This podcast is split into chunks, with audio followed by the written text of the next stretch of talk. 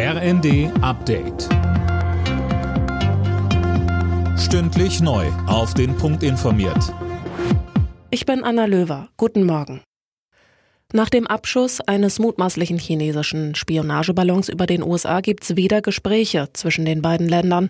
Am Rande der Münchner Sicherheitskonferenz haben sich US-Außenminister Blinken und Chinas wichtigster Außenpolitiker Wang Yi getroffen. Alena Tribold. Blinken warnte China, diese unverantwortliche Tat darf nie wieder geschehen. Er sprach von einer Verletzung der US-Souveränität. Wang Yi warf den USA im Zusammenhang mit dem Abschuss dagegen exzessive Gewaltanwendung vor. Weiteres Thema war außerdem der Ukraine-Krieg. Blinken drohte mit Konsequenzen, sollte Peking Russland materiell unterstützen.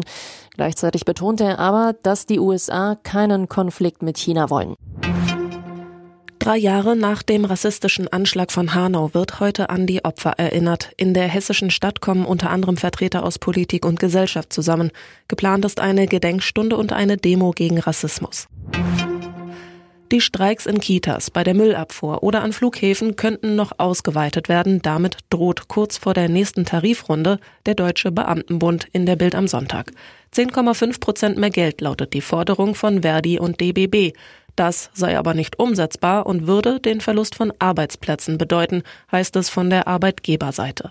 Bei den Tarifverhandlungen geht es um rund 2,5 Millionen Beschäftigte im öffentlichen Dienst.